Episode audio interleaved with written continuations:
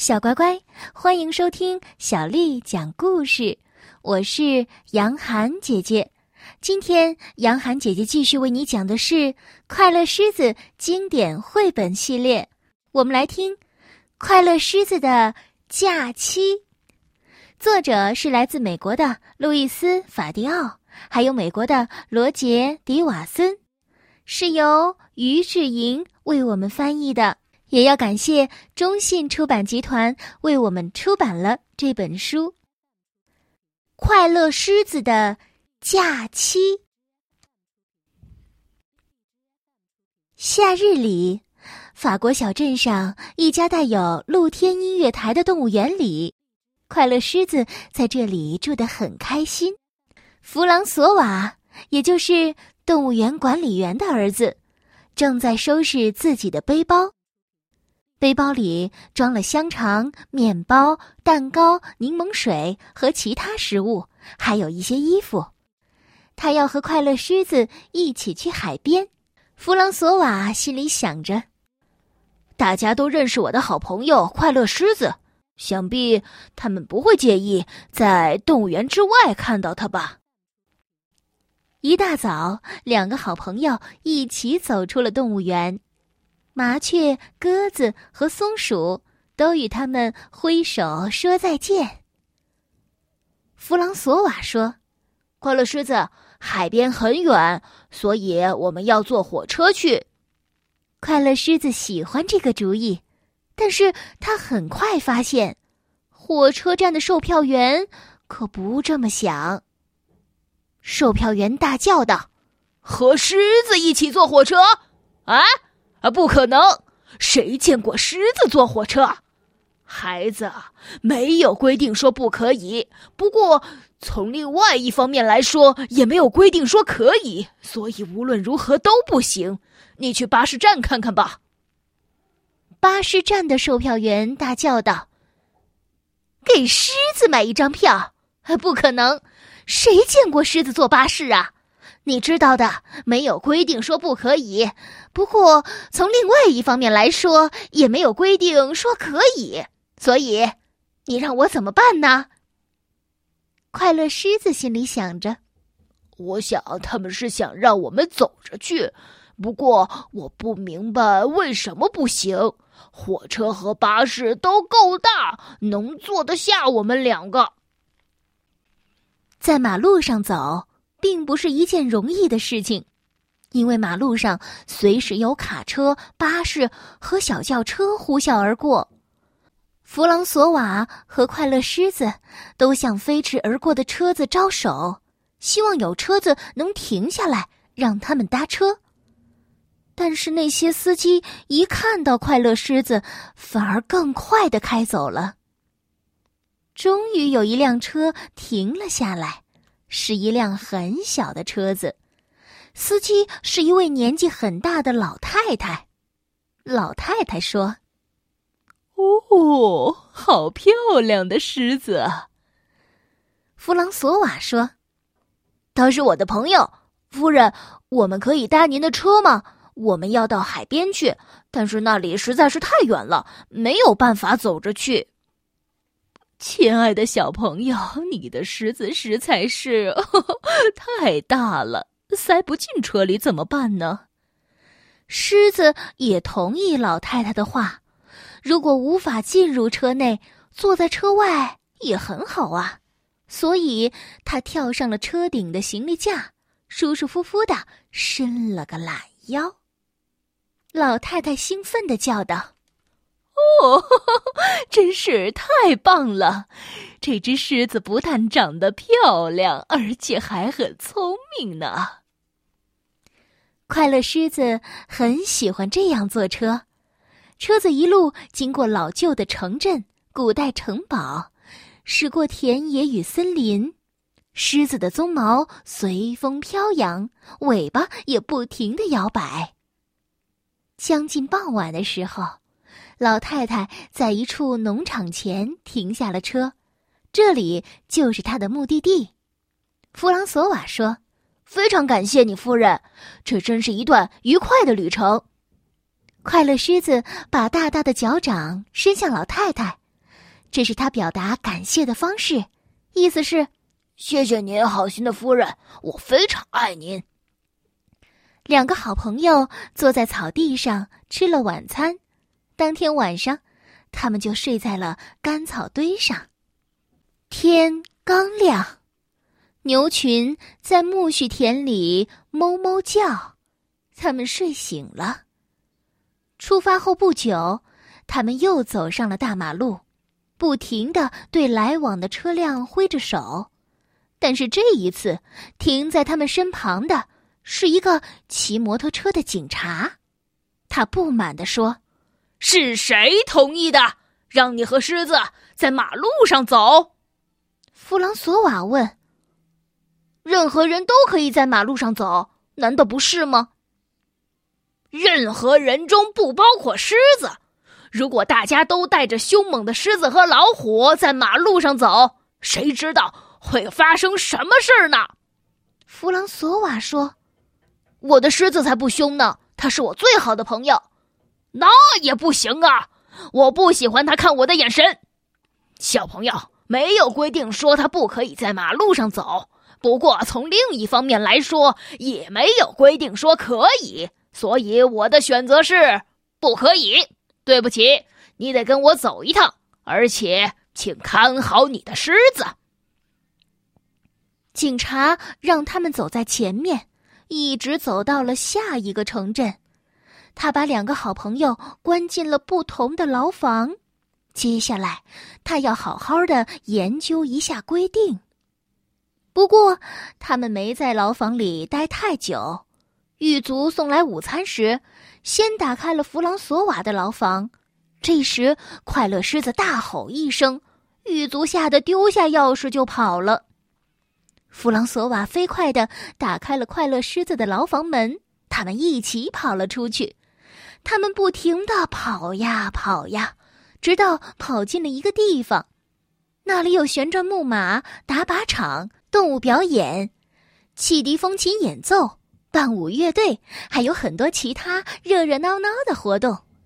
这是在城中广场举办的游园会，到处充满了欢乐的笑声。在游园会正中央的场地中，一个大气球底下连着几根绳子，下面悬着一个吊篮，旁边有一个广告牌，邀请大家从高空欣赏城镇。快乐狮子纵身一跳，躲进了气球下的吊篮中。弗朗索瓦去买票，他们想，只要升到空中就安全了。售票小姐没有说任何关于规定的事，只是说：“你的狮子可真漂亮，它是马戏团的狮子吗？”弗朗索瓦说：“不是的，女士，它是我的朋友，是动物园里的狮子，不是马戏团的。”这是你们的票，上去吧。但此时，那个警察已经看到了他们。就在他们即将升空的时候，警察跳起身来，抓住了吊篮的边缘，摇摇晃晃的随着气球一起升上了半空。幸好快乐狮子伸出了爪子，抓住了他肩膀上的武装带，把他安全的放入了气球吊篮。地面上的众人都以为这是马戏团的特技表演，高兴的拍手欢呼。进入吊篮后，警察抚摸着快乐狮子的鬃毛说：“好吧，好吧，我现在终于知道你的确是一只好狮子，非常感谢你救了我的命。不过，咔嚓，轰隆，划破天际的一道闪电和随后响起的巨大雷声，盖过了警察的话。与此同时，一阵大风刮过，扯断了地面上原本系着气球的绳索。”气球顿时失去了控制，不断的往上飘去，飞进了云端。警察大声的喊道：“我是说，感谢你救了我一命，但是我很抱歉，你们已经被逮捕了。所以，当你们回到地面时，我要再逮捕你们一次。这是规定，规定就是规定。”气球被风吹得越来越远。离开了陆地上空，飞到了海面上。警察说：“没办法了，既然我们什么都做不了，不如先吃点东西吧。你的背包里带什么吃的了？我饿了，我想你也一定饿了吧。”快乐狮子心里想着：“在这里也不错。”他们三个脚踩着乌云，头顶着星空，一起享用了热狗和柠檬水。接连好几天。气球都在海面上空飘行，在云层中出出进进。接着，气球开始逐渐下降，它的高度越来越低，离海面越来越近。没过多久，气球的吊篮掠过海面，溅起朵朵浪花，飞溅的海水打湿了吊篮当中的三名乘客。快乐狮子心里想着：“这些围着我们跳舞的大鱼可真漂亮。”弗朗索瓦说：“这些大鱼是鲨鱼，如果我们不小心掉进海里，就完了。”警察大叫道：“哎，你们猜我看到了什么？”很远的地方，有一艘货轮，正随着波涛上下起伏，朝气球的方向驶来。不久。货轮就驶到了气球旁边。船员们用长钩子勾住气球下面的绳索。船长看见后，从剑桥上对着下面大声的喊道：“天哪！里面有一只狮子！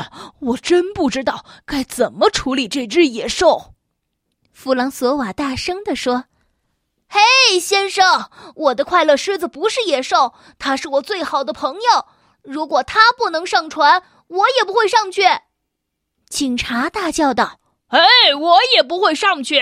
快乐狮子也是我的朋友，更何况我知道自己的责任，我一定要和他们在一起，直到把他们逮捕回去。”船长大声地说：“我从来没有听过船长在海上捕到狮子的事情，你了解的。”我知道没有任何海上规定说我不能让他上船，但是从另一方面来说，也没有规定说我可以让他上船。所以，嗯，船长还在思考时，水手们已经扯住吊篮，将弗朗索瓦和警察拉到了船上。但是，还没等快乐狮子跳上了甲板，气球就摇摇晃晃的脱离了水手的掌控。缓缓的往空中升起，又飞上了天。天哪！可怜的弗朗索瓦，被单独留在吊篮中的快乐狮子担忧的说：“和一群陌生人待在船上，不知道会怎么样。我还能再见到他吗？”在高空飘了几天之后。气球又开始缓缓的、缓缓的下降，不过幸运的是，这次吊篮没有掉进海里，而是降落在了因纽特人的海滩上。因纽特人见过海狮，但是从来没有见过从天而降的狮子，所以当他们看见降下的气球上有一只狮子时，他们都高兴的不得了。它一定比海狮更好哦。呃，我觉得也是。他们一传十，十传百，所有因纽特人都知道了。他们想也没想，请狮子进入冰屋是否符合规定，就领着快乐狮子进入了最好的冰屋，还请他吃了一顿美味的大餐，有鳕鱼肝油，还有鲸鱼排。吃完之后，快乐狮子做着美梦，整整睡了三天三夜。当他再睁开眼睛的时候，他看见了比梦中更美好的景象。在一张张因纽特人的笑脸中，他看见了弗朗索瓦、警察和船长的笑脸。他高兴的跳起来，和他们拥抱，觉得这是这次旅行当中最快乐的时刻。因纽特人虽然脸上带着笑容，但是他们都很伤心，因为他们知道，这只从天而降的狮子，即将坐上船离开他们了。他们央求着：“你为什么不能留下来，再多陪陪我们呢？”弗朗索瓦说：“非常感谢你们，但是我们不能留下来。快乐狮子要和我回家了，家里的人一定很为我们担心。”船长说：“为了找到这只狮子，我们已经耽搁了好几天了。现在我们得立即起航。”警察说。而我一定要将我的好朋友逮捕归案，毕竟这是我的职责。回家的途中，船长为当初没有立即将快乐狮子接上船表示了歉意，还把他自己的摇椅和带有大型观景窗的舱房都让给了快乐狮子。每次吃完饭之后，像其他游客一样。快乐狮子和弗朗索瓦会绕着船舱走上六圈。下午时分，他会睡在甲板上，听船上广播播放的音乐，和每个星期日动物园乐队演奏的音乐一样好听。轮船抵达港口的时候，弗朗索瓦和快乐狮子非常高兴的看到，他们的好朋友都在列队站在港口，开心的为他们欢呼。船上的广播里也说，这两位好朋友在完成一段美好的旅行之后，终于要回家了。弗朗索瓦的爸爸妈妈、市长先生、杜邦先生、潘松夫人和许多其他的朋友都来和他们拥抱。他们特意准备了一辆很特别的巴士来接弗朗索瓦和快乐狮子。大家既兴奋又快乐。没人注意到，警察在后面追着他们，大声的叫着：“等一下！呃，等一下，等一下！我一定得将我的好朋友逮捕回去，毕竟这是我的职责。”快乐狮子回到家后，对母狮子说：“这真是一个美妙的假期，不过动物园外的世界啊，还是那么的可笑。”三天之后。警察穿着崭新笔挺的制服来到了动物园。好消息！他一边大叫着，一边和弗朗索瓦及快乐狮子拥抱。你们不会再被逮捕了，因为有一个新的规定：快乐狮子可以去任何他想去的地方。这就是快乐狮子的假期的故事。